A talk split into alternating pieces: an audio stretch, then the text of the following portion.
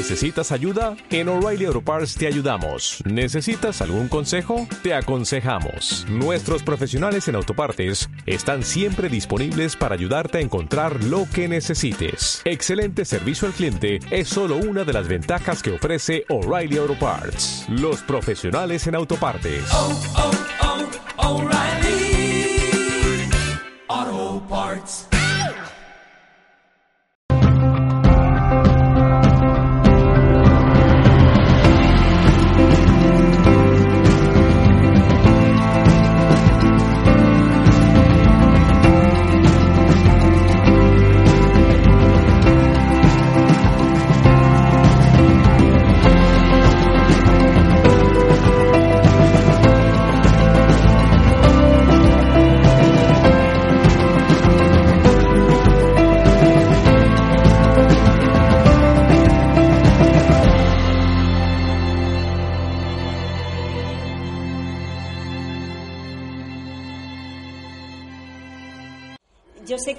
Mayoría de personas me conocen por el trabajo que desde hace ya muchos años vengo haciendo con BioWell y con esta tecnología especialmente. Y muchos de los que estáis aquí me conocéis por esa faceta, ¿no?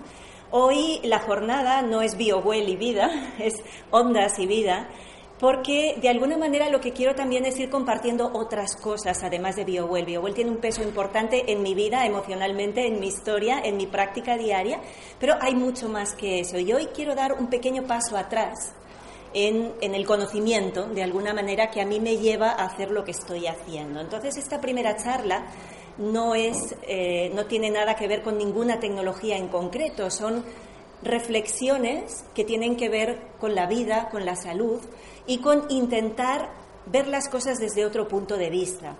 Ustedes saben que yo no soy médico, ni juego a ser médico. Yo respeto muchísimo a los médicos y al trabajo que hacen. Yo soy ingeniera. Sí que es verdad que eh, siempre he tenido un poquito esa, esa vis terapéutica, digámosle así, ese anhelo de, de, ser útil a los demás y el tema de la salud siempre es algo que me ha llamado la atención. Quizás por eso a lo largo de mi vida he ido haciendo cositas y más cositas y más cositas, dándole un poquito la vuelta al campo de la salud desde otras áreas. Y mi especialidad, digamos, que es el, la frontera entre la medicina y las tecnologías. ¿sí? Entonces eso me ha obligado a estudiar mucha parte de, pues, de fisiología, de fisiopatología, pero desde un enfoque distinto. Y, y, la verdad es que yo estoy muy contenta de estar en esa posición y me siento muy cómoda porque siento que puedo aportar desde mi visión desde fuera otra manera de entender las cosas. Y eso es lo que hoy les quiero compartir una pequeña parte. La verdad es que hay tantas cosas que quiero compartir que creo que voy a hacer muchas jornadas diferentes, pero hoy vamos a empezar con esta. Esta jornada le he puesto de título El quinto elemento de la salud. Bueno, pues es un título a veces quizás un poquito provocador, digamos así, porque de lo que quiero hablar es de la salud, de cuáles son los elementos básicos desde mi ángulo, desde mi prisma. Entonces, también es importante el, dejar claro de alguna manera que lo que yo explico aquí es el fruto de lo que yo he podido ir aprendiendo a través de mis estudios, a través de lo que he ido buscando. Si me puedo definir como algo, creo que sería como buscadora, como muchos de ustedes.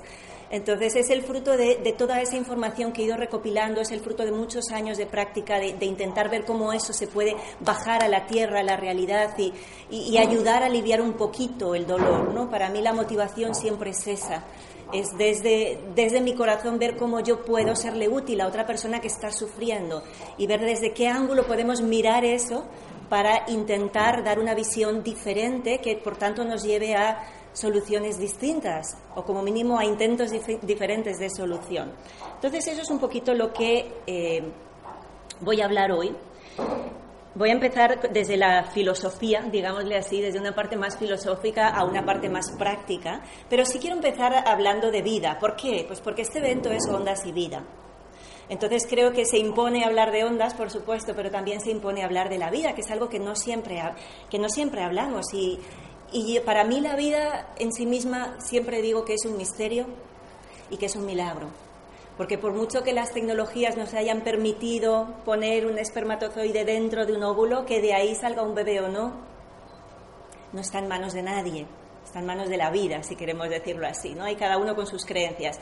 Pero digamos que hay una diferencia muy grande entre poder describir un mecanismo y poder entender qué, qué es lo que realmente es la vida. Y aquí pongo una imagen que va desde el macrocosmos, desde las galaxias hasta el, hasta el microcosmos del cuerpo humano, ¿no? Una de las frases que se le atribuyen a Einstein, a Einstein saben que se, se, le atribuyen muchas frases, la mayoría muy bonitas. Yo no sé si son ciertas o no, se le atribuyen. La verdad no he encontrado dónde buscar si realmente son de él o no. Pero esta, por ejemplo, que me parece que es muy interesante, ¿no? Lo más hermoso que podemos experimentar es el misterio. Es la fuente de todo arte verdadero y de toda ciencia. Y eso es algo que no debemos olvidar nunca. Porque la ciencia, y voy a insistir en ello más adelante, nace de ahí, nace del asombro ante el misterio, nace desde la ignorancia, nace desde la humildad de reconocer que no sé. Y como no sé, quiero, y quiero entender, porque mi mente es suficientemente curiosa, hay gente que, no, pero hay otra gente que sí, eso no tiene, no es ni bueno ni malo, eso cada uno es como es. Pero los que nos definimos como científicos es porque nuestra mente quiere entender, pero siempre desde ese punto del asombro, desde ese punto de el reconocimiento de la ignorancia pura. Y para mí el hecho de que exista un universo ya es un misterio muy grande, porque entre todas las infinitas posibilidades que podía haber, saben que para que la vida exista tal y como estamos hacen falta unas condiciones que son tan extraordinariamente concretas que dices, es, es un camino, es, es el, ese peregrinaje de tantos no se sabe cuántos miles de millones de años que, pueda estar la vida como tal, pero siempre es ahí, al filo de la navaja, ¿no? en condiciones casi imposibles, que a, a, la que cambiara algo, eso ya no era posible. Pero tanto en lo macro como en lo micro, sabemos que en lo micro también la homeostasis hace que, ay, con que te cambie un poquito el parámetro del el pH, lo tenemos muy mal, porque es muy, muy estrecho. Y en la vida igual, en las galaxias igual, ¿no? Igual que en la física, estamos siempre, desde hace bastantes años, buscando la teoría unificada, ¿sí? la teoría unificada del todo, la fuerza fundamental que crea todo el resto de fuerzas en el universo. ¿Cuántos esfuerzos se están haciendo en física para encontrar esa unificación? Saben que durante muchos años hemos ido hemos seguido la mecánica newtoniana, luego vino la, la teoría de la relatividad, luego la física cuántica, que las teorías de las cuerdas, que las supercuerdas, que la maxicuerda, hasta que intentamos encontrar esa unificación, ¿sí? Y en cambio eso, a nivel de biología, por ejemplo, es algo que no estamos haciendo de ninguna manera. Seguimos todavía en ese intentar parcelar el conocimiento eh, creyendo que con eso lo vamos a entender, es decir, método puramente cartesiano, divido, divido, divido, divido, divide y vencerás. Es muy curioso, ¿no? Como tenemos en el subconsciente algunas frases que para nosotros son casi que lemas de vida, divide y vencerás. ¿En qué contexto es eso cierto? Porque casi casi que ni en la jungla, porque si se fijan los animales que sobreviven son los que cooperan, no los que van independientes, ¿no? Entonces tenemos eso, tengo ese pienso, luego existo. Entonces hay toda una serie de frases que están ahí, que son estándares y que nos hacen ver desde un determinado prisma. A mí me gusta esta frase de Robert Becker. Robert Becker es un, fue, no sé si vive todavía, si vive debe ser bastante mayor, un cirujano, ortopeda, en Estados Unidos que le tocó lidiar mucho con, mucha pierna amputada, ¿no? Y entonces él se, se, planteó en un momento determinado por qué las salamandras regeneran casi cualquier parte de su cuerpo y los humanos no. Y entonces empezó a estudiar toda esa parte de la regeneración, de mucha de esto ya he hablado en varias charlas más, se pueden encontrar los vídeos por ahí porque siempre hablo de él porque me gusta mucho. A mí este libro de Body Electric fue uno de los libros que más me impactó cuando lo leí, porque me cambió radicalmente mi percepción de lo que estaba pasando en el mundo. Y él escribió en este libro concretamente esta frase, dice, solo hay una única salud, aunque haya muchas enfermedades.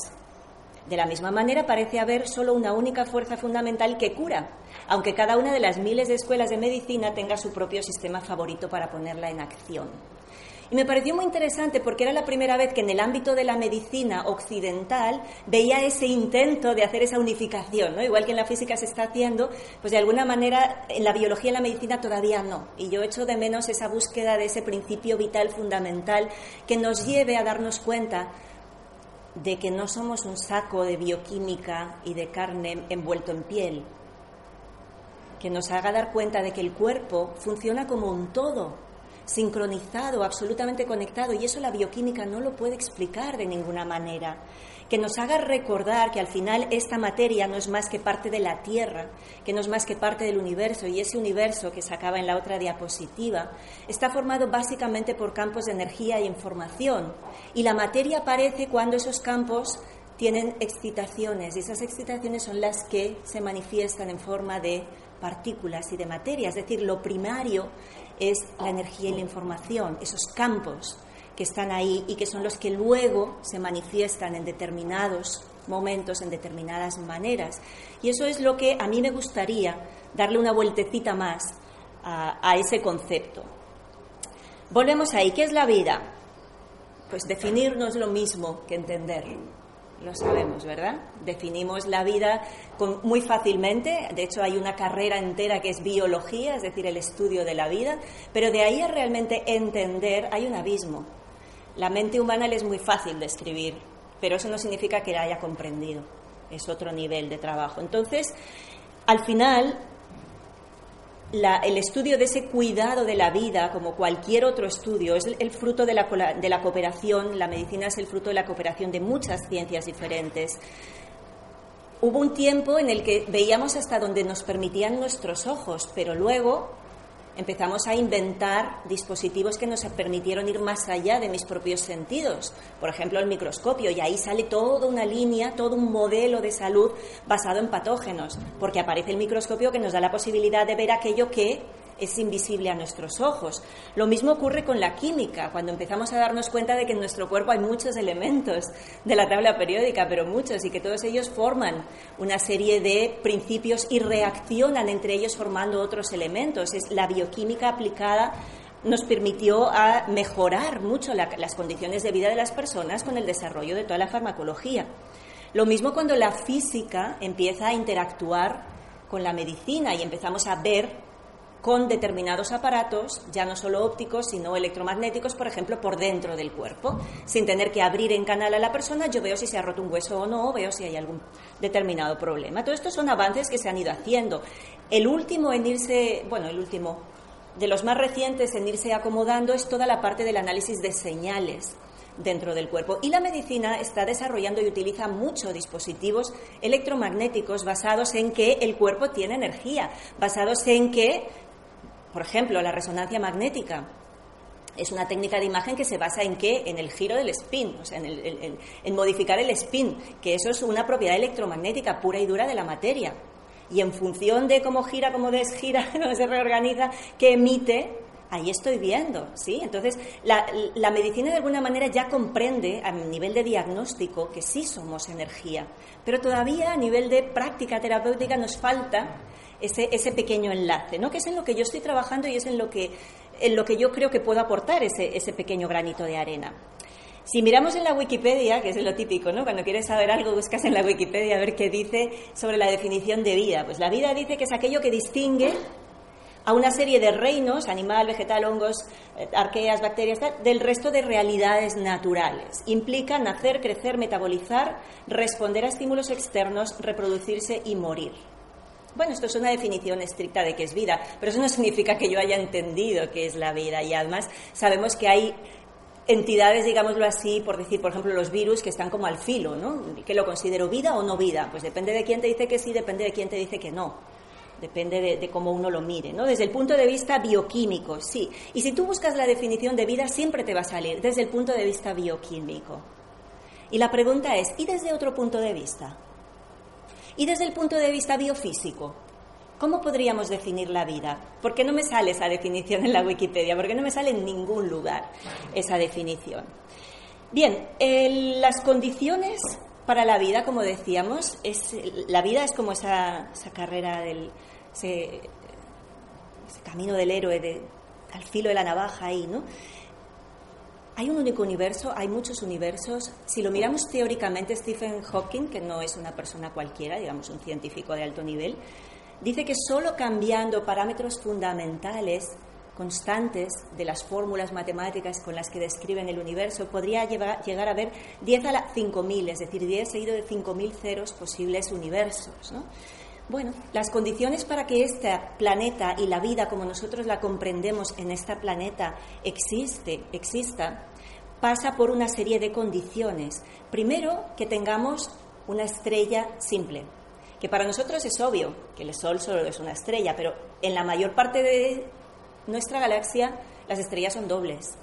Más de la mitad de las estrellas de nuestra galaxia son dobles, es decir, ya, hemos descartado la mitad de la galaxia como posible para poder hacer vida. Luego, además, necesitamos que esa estrella venga de, sea de segunda generación, que se le llama, es decir, que venga de una explosión de una supernova. ¿Por qué? Porque necesitamos elementos más pesados que el hierro.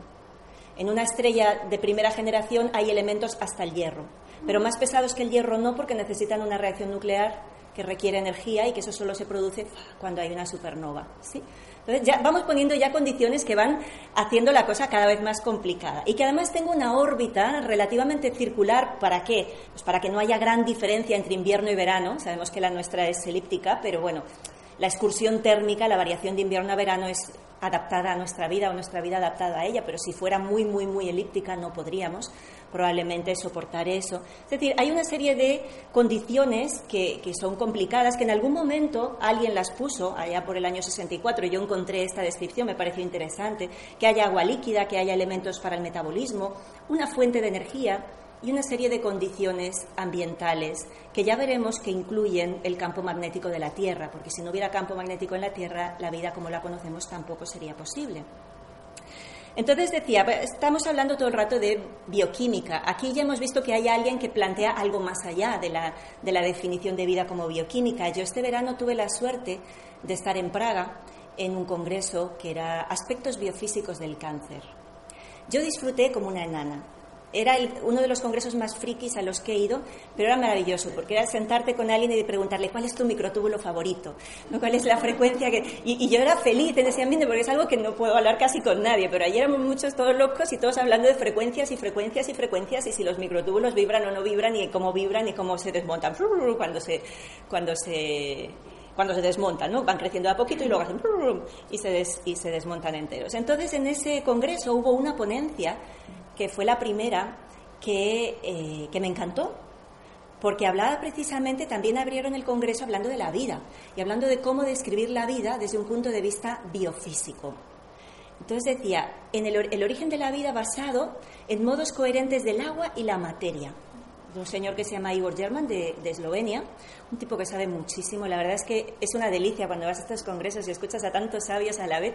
Ya más era feliz porque coincidió que en ese congreso estaban lo que yo digo todos los superhéroes de mi galaxia. Estaban todos ahí, toda la gente con la que yo vengo muchos años leyendo papers y papers y, y sabes los nombres, claro, porque ya los vas buscando, que van publicando, ¿no? Y vas a un, evento, a un congreso en el que están todos, casi todos, y además algunos vivos que pensabas que ya no estaban vivos. Pero, pero todavía están ahí al pie del cañón y todavía dando charlas, ¿no? Entonces es una delicia. Bueno, pues este señor nos hablaba de que la vida se puede expresar también, o se puede, sí, digamos, definir a través de modos coherentes de vibración en un agua que es estructurada y que sostiene esa vibración y que luego hay una materia que también está pues, de alguna manera sosteniendo y modificando esa vibración, pero está hablando todo el rato de campos electromagnéticos las vibraciones de Frolich, está hablando de agua estructurada y está hablando simplemente de coherencia, frecuencia, de toda una serie de palabras que no están en el diccionario de la Facultad de Medicina todavía, pero que yo creo que vale la pena ir expandiendo y ir explicando para que de a poquito vayamos entendiendo que también hay una manifestación energética que nos permite comprender la vida. Si nos permite comprender la vida, nos permite comprender la salud, qué es lo que la hace perder y qué es lo que la puede hacer recuperar. Y eso es lo que tengo muchas ganas otro día ya les compartiré más cosas de este evento porque realmente fue precioso y muy muy revelador en muchas cosas. Pero vamos a seguir a lo nuestro, ¿no? La vida necesita equilibrio o la vida se basa en mantener el equilibrio, lo que llamamos la homeostasis. Eso ocurre a nivel de planeta, el, planeta existe porque es capaz de mantener el nivel de oxígeno, es capaz de mantener la humedad, es capaz de mantener la temperatura, es capaz de mantener una serie de la salinidad del agua, del mar, una serie de parámetros que si no se mantuviera la vida en la, en la, Tierra se extinguiría. Y bueno, ya lo sabemos por todos esos altavoces que hay del cambio climático, el cambio climático, el cambio climático. Es uno de los momentos en los que estamos, estamos viendo que el clima está cambiando y que eso está perjudicando mucho a las especies. Yo cada vez que voy al campo, a la montaña y veo un riachuelito y veo ranas, digo, uy, qué bien, porque los anfibios son los primeros que sufren en la contaminación y se mueren enseguida. En cuanto ves un, un río que no hay ni un renacuajo, pues ese, ese, agua probablemente tenga bastante de contaminación, pero si sigue habiendo renacuajos es como que, ay, parece que todavía está, todavía está vivo eso, ¿no? Entonces la Tierra mantiene ese equilibrio de homeostasis y nuestro cuerpo también. Sabemos que tenemos que mantener además un rango bastante pequeñito, bastante estrecho. La temperatura aún cambia un poquito más, pero el pH tiene que cambiar muy poquito, los niveles de glucosa muy poquito. Hay toda una serie de patrones, de parámetros bioquímicos y biofísicos en nuestro cuerpo que, tienen que mantenerse ahí. Digo bioquímicos porque muchos tienen que ver con, las analíticas que salen eh, a través de la sangre, pero la presión arterial es un parámetro biofísico, el latido del corazón, el ritmo es un parámetro biofísico. ¿sí? Entonces, a mí me gusta irle poniendo los nombres para recordar que, aunque seguimos en el patrón bioquímico, hay mucha parte de física también en la medicina que estamos utilizando, incluso de mecánica. Entonces vamos a hablar de esos cinco elementos que para mí son esenciales para la salud, haciendo énfasis en el quinto, pero vamos a repasar un poquito los otros, intentando recordar eso, ¿no? O sea, para mí el enfoque es intentar encontrar cuál es esa, en la medida de lo posible, al máximo, esa fuerza unificada, esa fuerza primordial que es la que nos permite mantenernos sanos.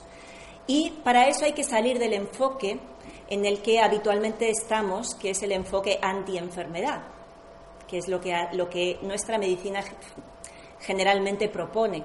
Nosotros, por, cultura, porque nosotros vamos al médico cuando estamos enfermos, no vamos al médico a decirle manténme sano.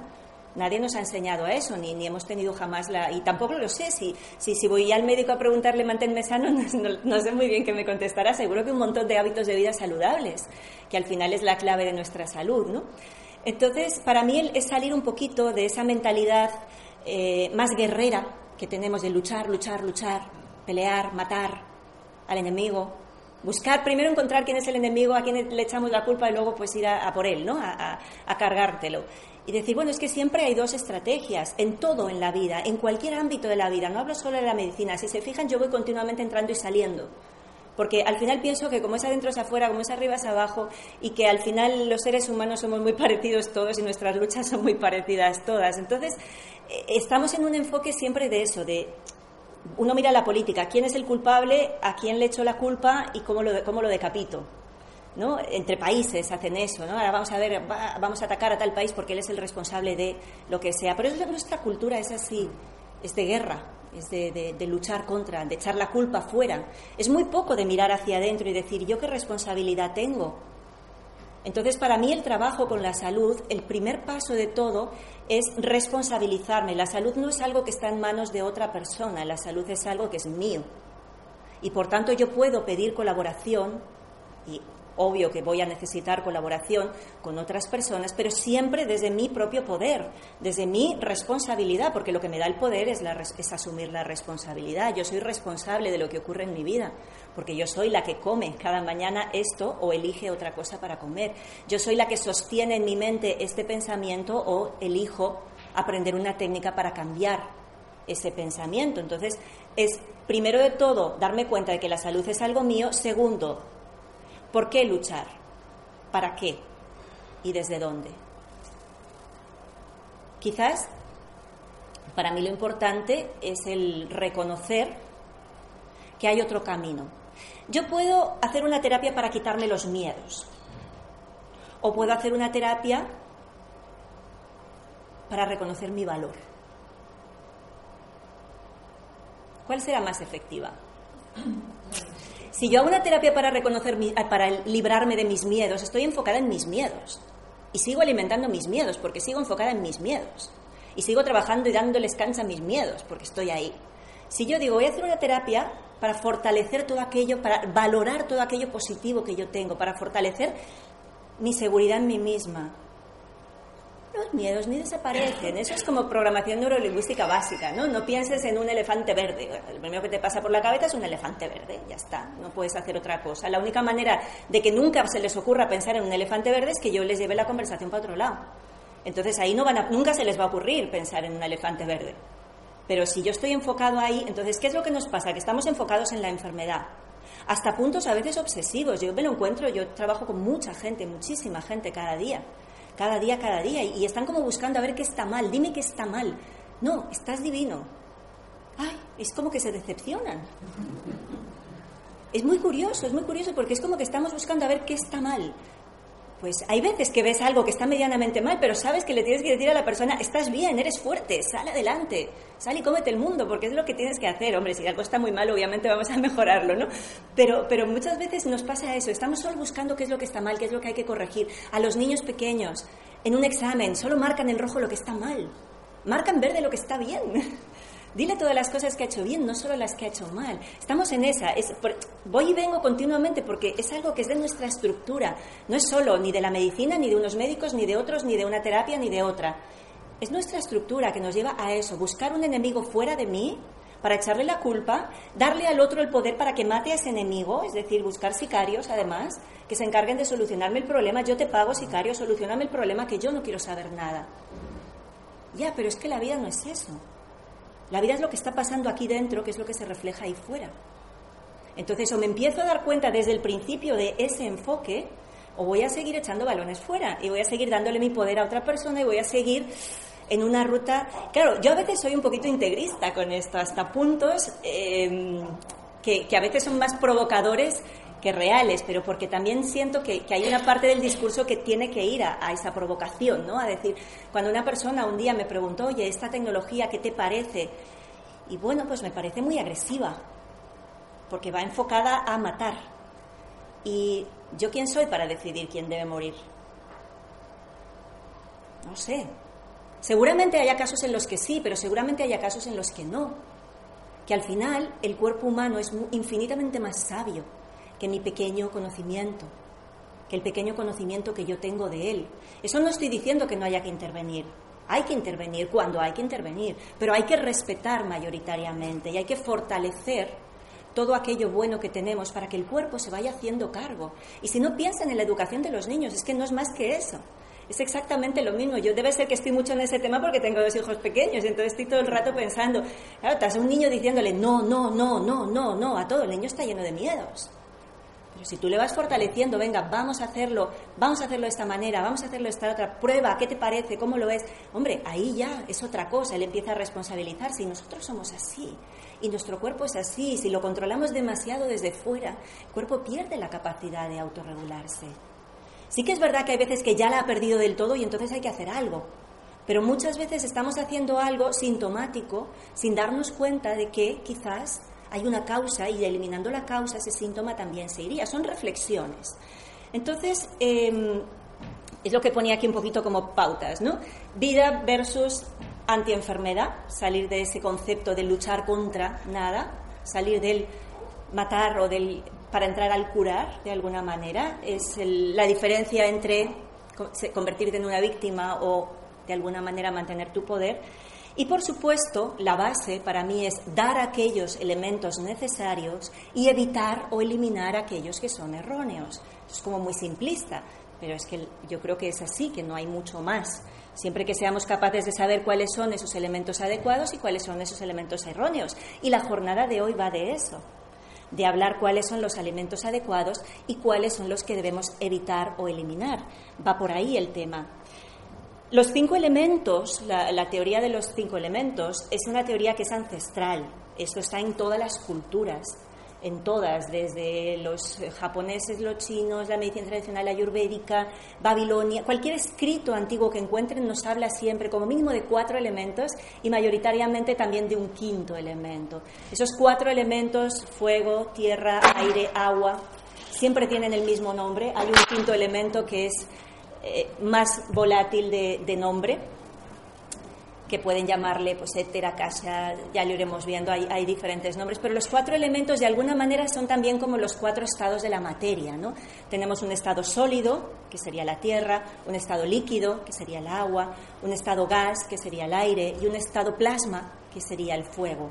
El plasma quizás es el menos conocido, pero el plasma es simplemente un gas con tanta energía que hace que los electrones estén sueltos, sin tener que estar atados a un átomo. El plasma es la llama, de una vela, eso es un estado plasma, y la mayor parte de nuestro universo es plasma.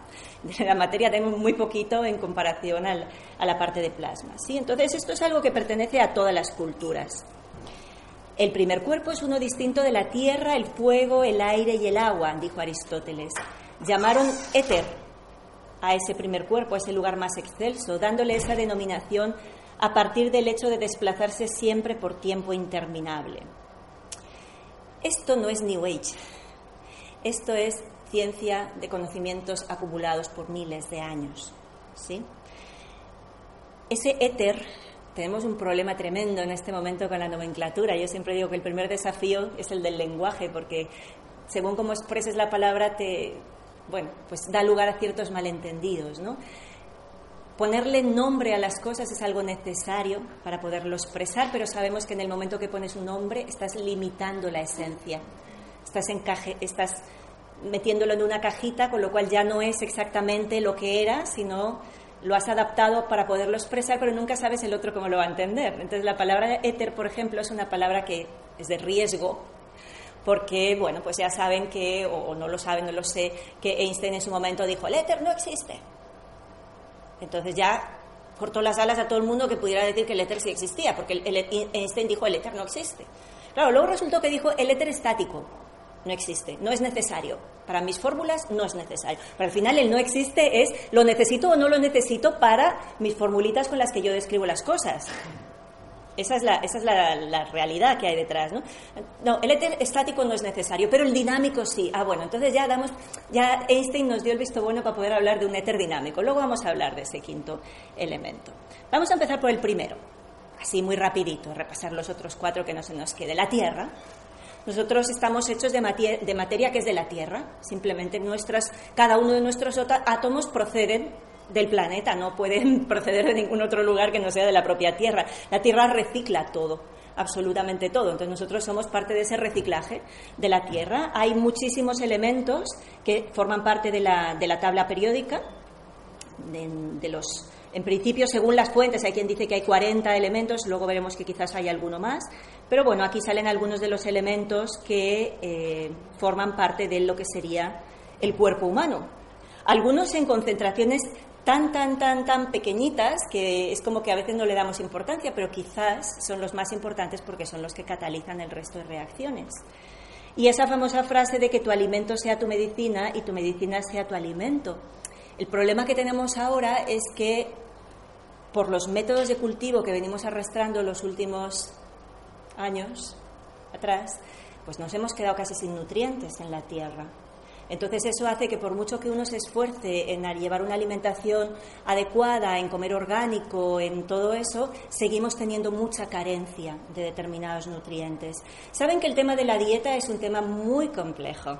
Es un tema en el que se van a encontrar muchas ramas diferentes de maneras y justificadamente de por qué esta dieta es buena o por qué esta otra dieta es buena o por qué es esta, esta otra. Normalmente no se ponen muy de acuerdo en qué recomendar, pero sí se ponen muy de acuerdo en qué no recomendar. Entonces, quizás, pues bueno, yo pienso que cada cuerpo es un, es un mundo, que cada ser humano funciona igual que tenemos un sistema de creencias, tenemos un sistema metabólico que es único y exclusivo nuestro, con lo cual al final acabo pensando que no hay una dieta mágica para todo el mundo, sino que, que obviamente cada uno tiene que ir encontrando cuál es la manera, ojalá y bien asesorado por las personas que son expertos en nutrición, porque eso es lo que, lo que necesitamos realmente, asesoramiento de las personas que conocen realmente el cuerpo de cada uno y, y necesitamos, nos guste o no nos guste, el tomar otras cosas además de nuestra comida. Yo creo que en este momento es, es que me da, me da hasta miedo hablar de esto delante tuyo, Susana, porque yo sé que tú eres cien mil veces especialista en, nutrición, pero no sé cuál es tu punto de vista, pero el mío es que definitivamente la tierra no nos está aportando los nutrientes que necesitamos y que hay una serie de carencias, pues no sé, quizás el magnesio, el selenio, zinc, son cosas que yo veo que generalmente la gente tiene en carencia. Y, y me acuerdo un día hablando con una doctora que me decía, es que estoy, fíjate, me sorprende mucho ver cómo hay tantas mujeres con ovarios poliquísticos. Porque es que si miras estadísticamente, hay muchísimas, igual que hay muchísimas mujeres con miomas. Entonces, algo quizás no estamos haciendo del todo bien como sociedad, cuando ya es algo que es digamos, que pasa más allá de la individualidad, sino que pasa a un colectivo, quizás hay algo como sociedad que no, que no estamos haciendo bien. Yo no soy experta en, rutas metabólicas, pero sí que en algún momento leí que el zinc era un elemento clave para que eh, determinadas sustancias salieran de la célula y si pudieran ser excretadas y que cuando no son excretadas adecuadamente entonces se produce esa eh, pues como inflamación de alguna manera y entonces eso podía ser una de las causas, por ejemplo, la carencia de zinc podía ser una de las causas que favorecen el desarrollo de varios poliquísticos. No lo sé si es cierto o no, lo comento como ejemplo de una, de una información que en algún momento leí que me pareció pues si tiene que entrar, entre, bienvenido. Si se quiere sentar y escuchar, también está, le invitamos. Entonces, bueno, pues este es el tema de la tierra. Necesitamos elementos y los necesitamos. Entonces hay que tener cuidado con eso porque necesitamos. Bueno, pues muchas gracias. Estábamos en el Caribe. Yo como vengo de, tierra caliente, pues la verdad es que ya lo ven, ¿no? Vengo de tierra caliente aquí con mi manguita corta, blanquita, no, no, no notaba, sí notaba calor, pero en fin, más o menos como ayer. bueno, pues nada, esa sería la tierra. El agua, esta, esta tabla me encantó. Estos son los de la Fundación Aquamaris que nos muestra, bueno, este es el enlace entre la Tierra y el agua, ¿no? Porque puso esta tabla periódica en la que comparan los elementos que tiene la Tierra, que son los que vienen con los muñequitos estos de aquí, los elementos físicos que tenemos en nuestra materia física y los elementos que están presentes en el agua del mar. Entonces a mí el agua del mar es una de las cosas que también me resulta muy, muy, muy interesante. Además tengo la bendición de vivir eh, delante del mar en una bahía preciosa, con lo cual, eh, pues bueno, quizás estoy más sensible también al tema del agua, del mar y de que al final la vida se gesta en el mar y a partir de ahí es cuando surge toda la, todo el resto de, especies vivientes. Entonces, ya ven que hay muchísimos elementos dentro del agua del mar. Hay muchos elementos, además, todos los que están dentro de la, todos los que forman parte del cuerpo también están en el mar. Entonces me resulta muy interesante, cada uno que haga lo que quiera con esa información, pero a mí me parece que es, que es muy interesante y que es muy llamativo el darnos cuenta de que al final, bueno, no somos tan diferentes de aquello de lo que procedemos, ¿no? Normal. El agua de mar, dicen ellos mismos, que pues, tiene mm, em, efectos muy beneficiosos para muchas cosas diferentes. Aquí tienen algunos de los eh, resultados que ellos proponen. Y bueno, nosotros ya sabemos que el agua es uno de los elementos básicos para la Tierra, para el ser humano. Más o menos la misma proporción de agua que hay en el planeta es la misma proporción de agua que hay en el cuerpo humano, otra cosa curiosa bastante interesante. Sabemos que el agua también, la concentración va cambiando a lo largo de la edad, pero bueno, el agua tiene una serie de propiedades o una serie de intervenciones dentro de nuestra, de nuestra fisiología que la hacen imprescindible. Pero esta es la versión bioquímica del agua. Luego ya les voy a contar la versión biofísica del agua. Que el agua no solo es cuánta agua tengo, si estoy bien hidratadito o no, o, se me va quedando la piel pellejita, o qué es lo que está pasando, sino cómo está ese agua dentro del cuerpo, la estructura que tenga ese agua, que es lo que realmente es importante este agua biológica. Luego les voy a hablar un poquito más, porque este fue eh, otro de mis superhéroes que es este Pollack, es el gurú del agua, el gurú, el del agua desde la biofísica. ¿sí? Hemos visto otros gurús del agua, digámosle así, como, como Emoto, que fue un poquito el que hizo ese trabajo de conciencia de cómo el agua cambia. En, este caso, él lo que, lo que propone es una... Mm, este libro es fascinante. Si alguien es curioso de mente, que le gusten los, los desafíos y los retos, este libro de células, gel y los motores de la vida es de los que lees y no te dejan indiferente, porque piensa, una de dos, o piensas que está como una cabra, o piensas que tiene más razón que un santo. ¿Sí? Entonces yo es un señor que ya tiene sus añitos, que ya peina canas hace bastante tiempo, que lleva mucha, mucha, mucha investigación atrás y la verdad es que es fascinante lo que cuenta. Pero ahí eso lo dejamos para otro día, porque hoy no nos va a dar tiempo a todo. Pero bueno, en fin, él propone básicamente que el agua, creí que lo tenía más adelante, que el agua no está en estado líquido dentro del cuerpo, sino que está en estado gel. Es la cuarta fase del agua y lo explica, lo justifica, lo demuestra. Entonces, ese agua lo que pasa es que al lado de cualquier molécula, al lado de cualquier estructura, forma una capa, que es lo que le llama el easy water, que es que además es como un juego de palabras, porque easy en inglés es como fácil, ¿no? Pero para él es EZ. Siempre se ríe porque dice, yo porque soy americano digo easy y, queda bien, pero si fuera británico ya no le quedaría bien el juego de palabras, ¿no? Pero bueno, él, lo que explica es que en la superficie de cualquier molécula se genera una capa, que es la capa de exclusión, la zona de exclusión, en la que el agua tiene estructura de gel. No solo tiene estructura de gel, sino que ya lo veremos más adelante, es capaz de generar un campo eléctrico y de sostener una vibración, que esa es la clave de los aspectos biofísicos de la salud. Y forma este tipo de estructuras. Es interesante porque seguro que si yo no les digo nada y miran esto, primera, lo primero que pensarán así, bote pronto, sin fijarme mucho, a un ADN.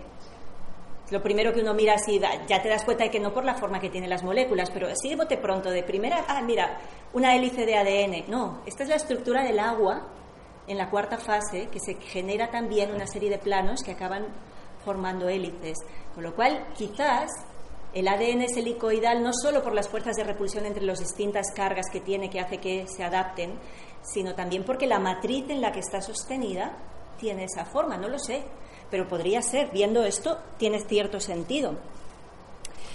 Este agua tiene esa estructura de hexágonos, eso ya lo sabemos, lo hemos visto en los cristales de hielo, que siempre el agua se organiza formando hexágonos, pero tiene una serie de frecuencias que cuando resuena con esa frecuencia se rompe entonces eso permite guardar una serie de información. Esa es la base de la memoria del agua que en su momento Jacques Benveniste postuló y que creó las bases científicas, occidentalmente científicas, digámosle así, a la homeopatía y que luego le cortaron la cabeza porque siguen diciendo que no es así, pero hay una justificación física más allá de otras justificaciones, hay una electromagnética en la que sabes que una información electromagnética puede ser almacenada dentro de ese agua porque ese agua tiene una estructura que lo permite y que permite recibir esa información y permite extraerla posteriormente. Y esto es lo que pues, esta línea de investigación, por ejemplo, está mostrando.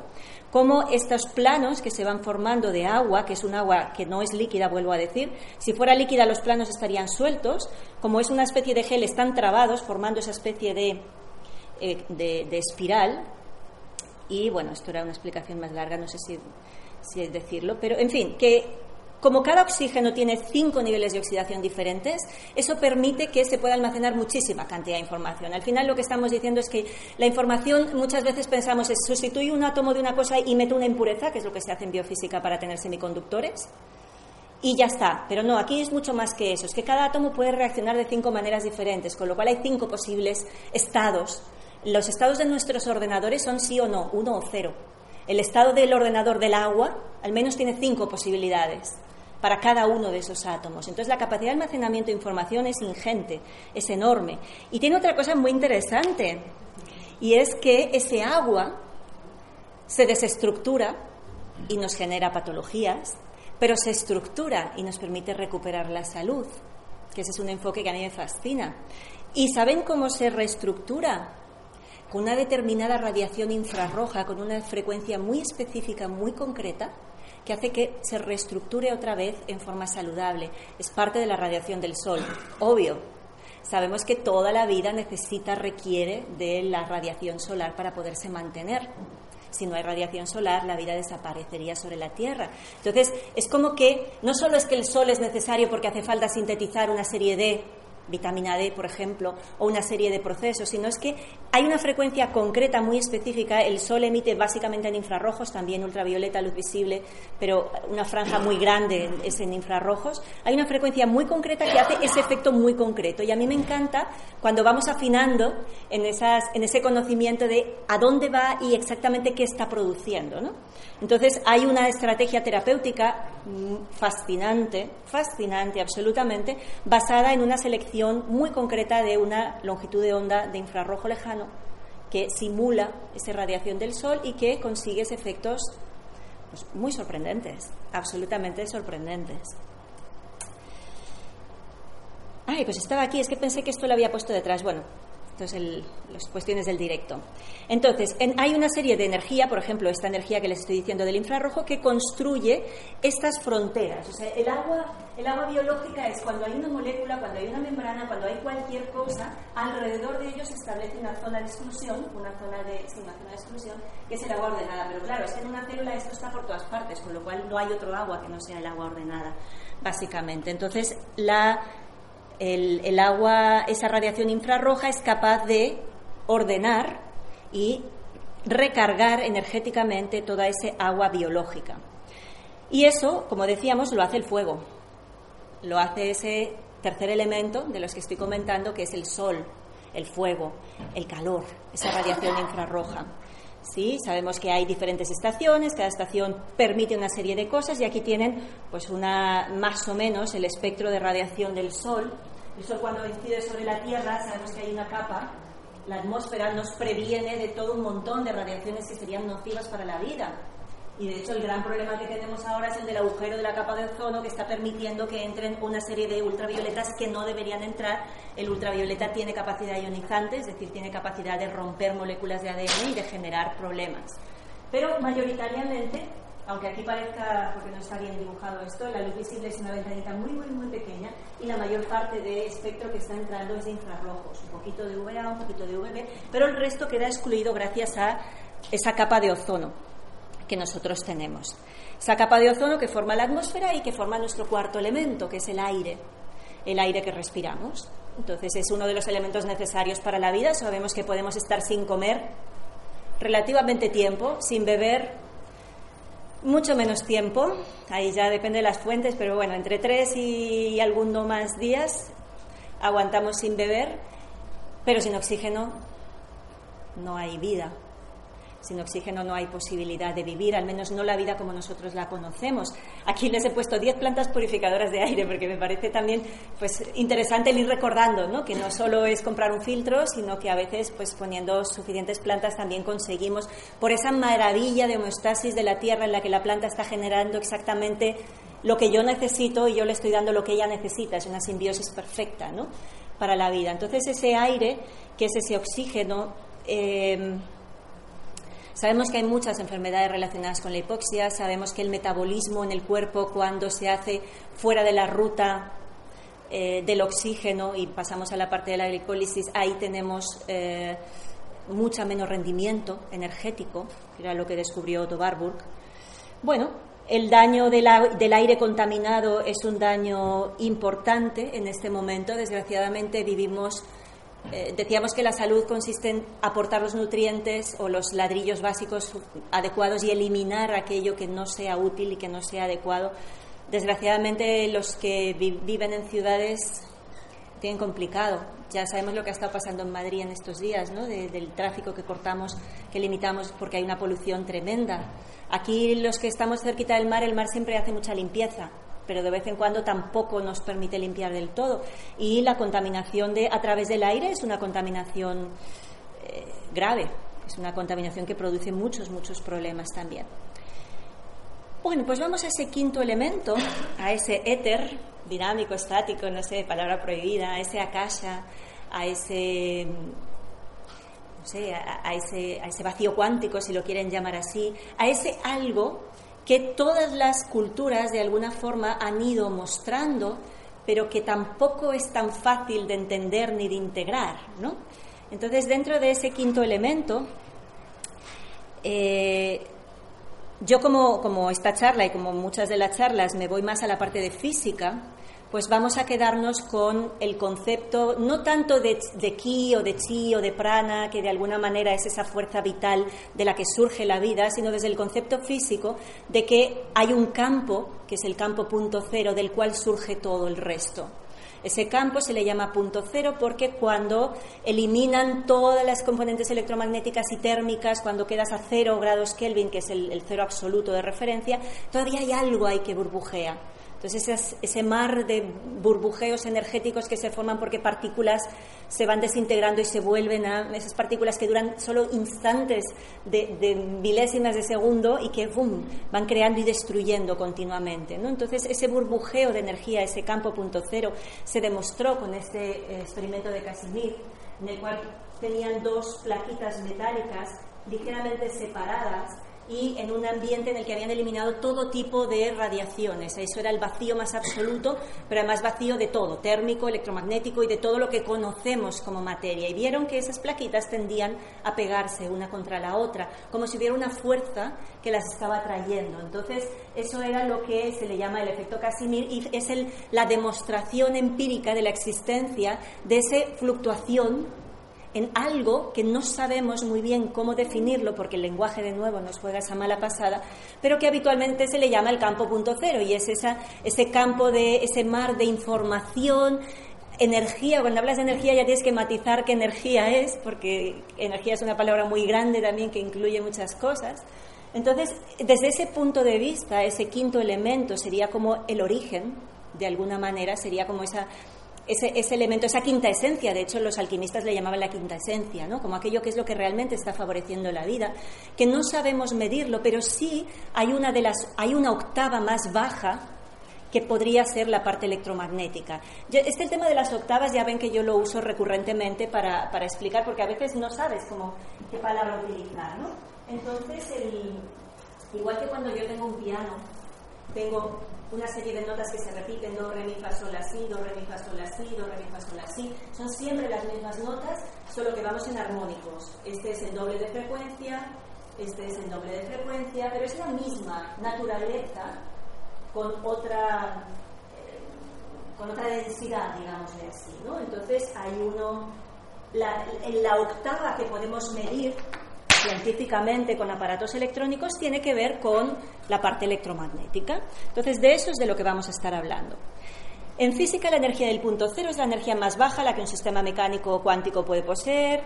Este fue propuesto por Albert Einstein, etcétera, etcétera. Bueno, es lo que llaman también la energía del vacío, la energía oscura, que parece ser que es lo que hay en todas partes, más que la materia que nosotros percibimos.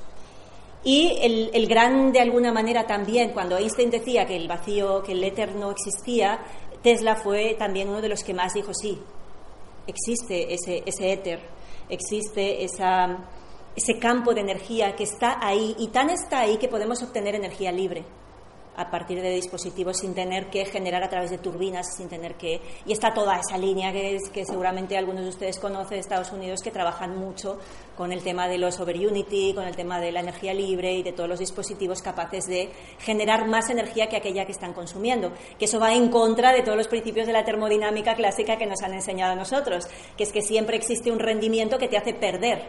Tú metes 100 y obtienes 80, con suerte porque en la mayor parte de turbinas obtienes 20 y el otro 80 se pierde, ¿no? Entonces ellos están, bueno, pues trabajando en esta línea en la que consiguen rendimientos superiores al 100%. Es decir, que tú consumes 100 y fabricas 150 o 200 o lo que sea. Eso es el concepto de Unity, ¿no? Entonces, bueno, pues Tesla decía que la potencia eléctrica está presente por todas partes de forma ilimitada, que puede hacer funcionar todo sin necesidad de ninguno otro combustible. Bueno, eso está ahí. No voy a entrar en ese tema.